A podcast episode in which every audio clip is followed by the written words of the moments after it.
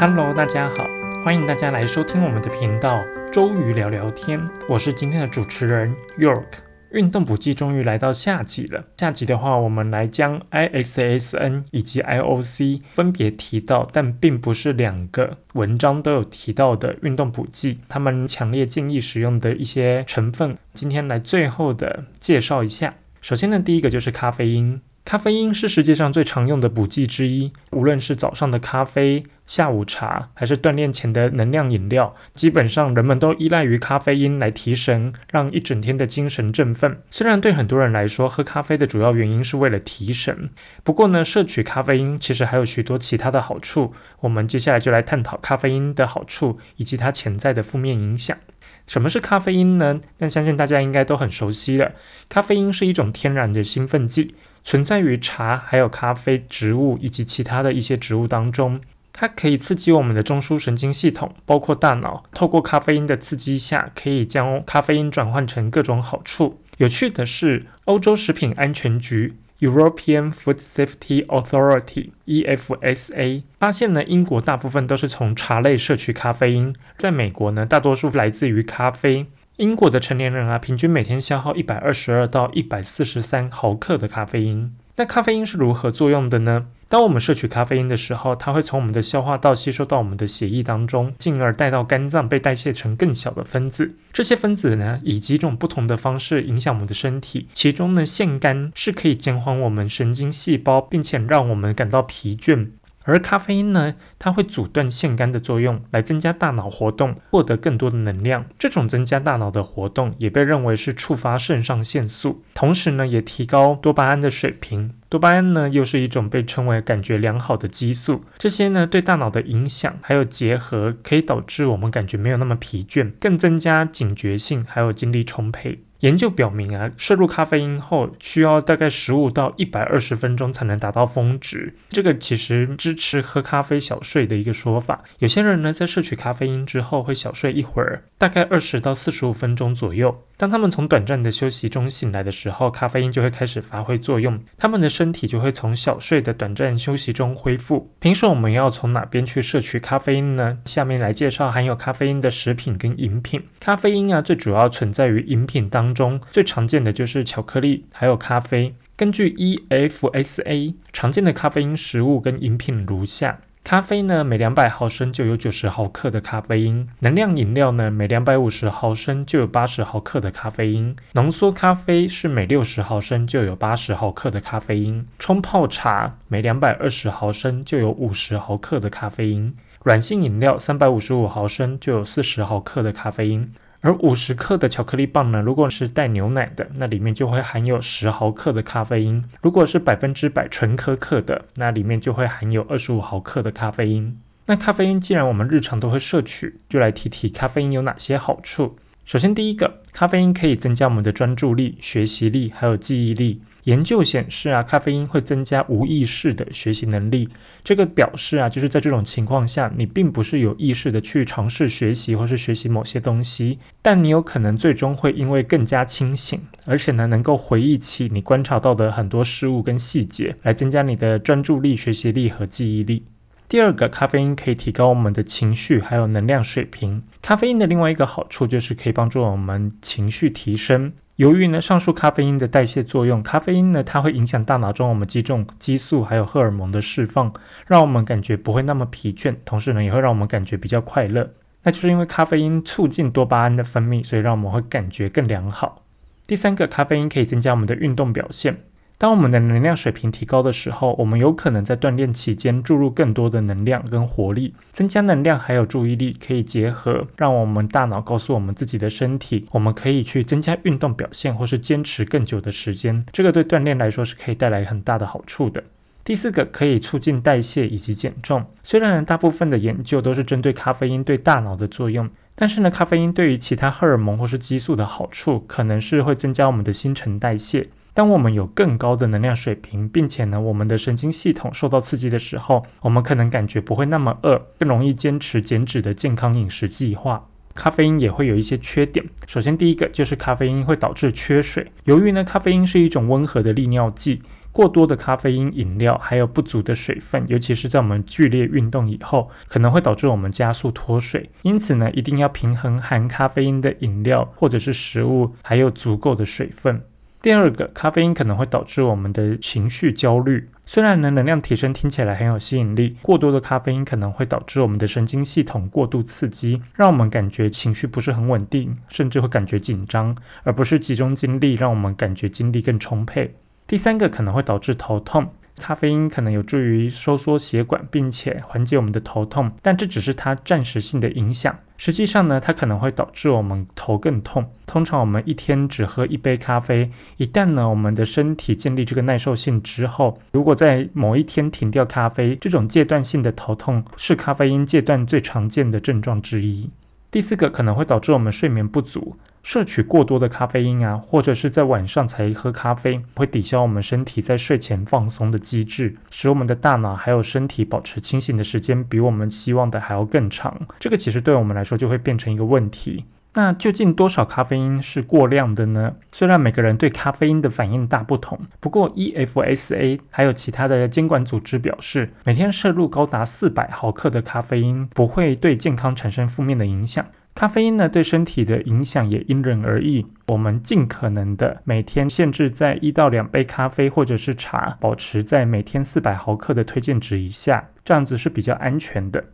那咖啡因值得摄取吗？对于许多专业人士还有研究人员来说，咖啡因它可能是对运动员还有经常运动的人最能引起增进机能的合法物质。咖啡因它对其运动表现的影响已经有数十年的广泛研究，因此有充分的证据表明它是一种有效的兴奋剂，可以正面影响运动员的运动表现，尤其是针对耐力型的运动员，还有长时间从事高强度运动的人，像是篮球、足球，还有赛艇跟马拉松。那么，关于减脂、增肌跟增加力量，咖啡因有帮助吗？摄取咖啡因已经被证实可以增加新陈代谢率，代表着它可以每天帮助燃烧一些额外的卡路里。然而呢，在长期的研究当中，并没有显示出这种急剧增加的新陈代谢率可以对我们减重有重大的影响。关于咖啡因对于增进力量的研究，还挺复杂，而且还挺矛盾的。尽管呢，最近有一些研究，它确实表明它可以起到一定的作用。如果说你打算要在特定的日子去提高你的 ERM，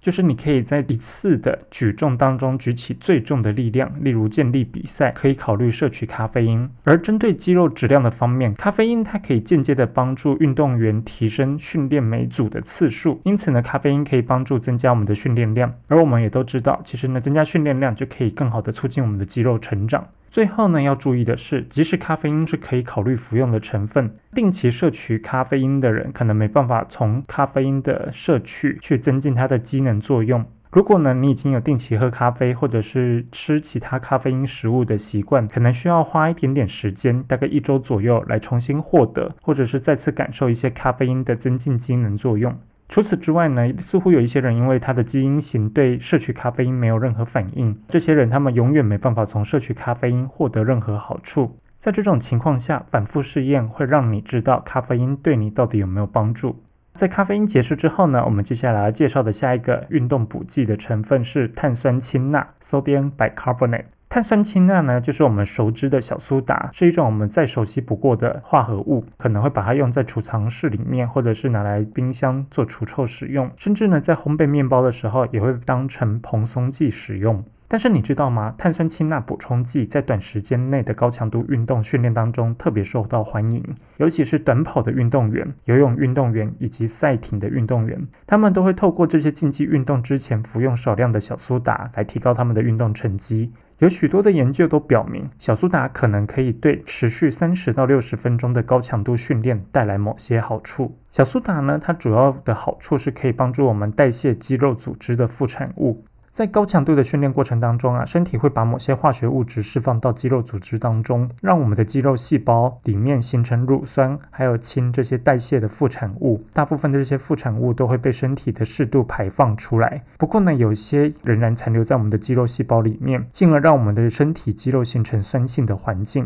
单酸性的环境还有这个 pH 值的酸度增加，就会改变我们身体的 pH 值平衡，导致我们的肌肉出现疲劳的症状。根据已经发发表在《国际运动营养以及运动代谢杂志》上面的一篇研究报告指出，摄取碳酸氢钠以透过增加细胞外的缓冲能力来提高我们的运动表现。这意味着在运动前服用小苏打，将可以在体内细胞发挥出平衡的作用，为我们的肌肉创造出更好的环境。所以，小苏打的第二个功能就是平衡我们体内的 pH 值。我们的体内 pH 值在呈现平衡或者是中性的时候，身体的机能才会是一个最佳的状态。在身体的酸碱度，也就是使用 pH 值来测量的时候，pH 值的范围可以从最酸零到最碱十四，最佳的 pH 值就是维持在七左右。多项研究发现，摄取小苏打它可以减少高强度运动对身体造成的酸性环境。当我们的体内环境变得太酸的时候，就会对我们的健康产生不利的影响，例如心脏、肝脏、肾脏都可能会出现过度劳累的状态，导致慢性病的发生。过高的酸度也会导致我们肌肉损伤。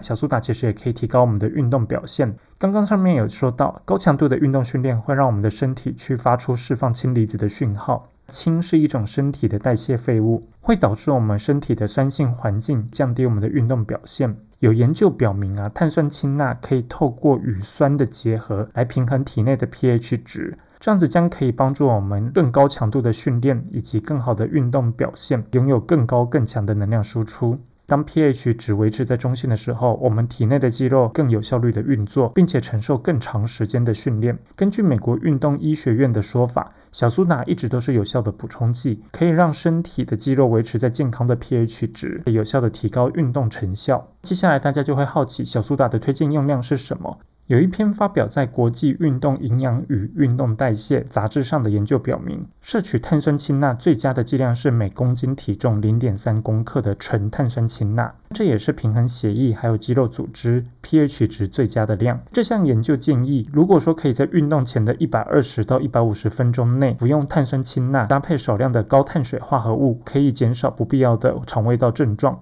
发表在《国际生理学与运动表现》杂志上的研究还表明。服用碳酸氢钠可能并非对所有人都有好处，同时呢，也不是每个人服用它都可以来提高运动训练的成绩。尽管研究结果很明确的这样表示，但是呢，使用小苏打或者是其他任何的增效补充剂来提高运动表现，始终是每个人自己的选择。接下来就要来讲磷酸钠。我们身体啊，其实不像电脑一样可以关机，人体呢，一天二十四小时都在运作。即使在休息或是在做静态活动的时候啊，身体随时都要需要产生能量来维持我们基本的生命运转。在运动的过程当中，由于肌肉收缩的更频繁，心脏跳动加快这些原因，身体会在短时间内需要更多的能量。因此呢，人体才会发展出有三个能量系统来应付不同的运动需求。在进入这个能量系统的说明之前啊，我们先来介绍人体俗称的细胞能量货币 ATP。它的全称叫三磷酸腺苷 ATP，它是由一个分子的腺苷 adenosine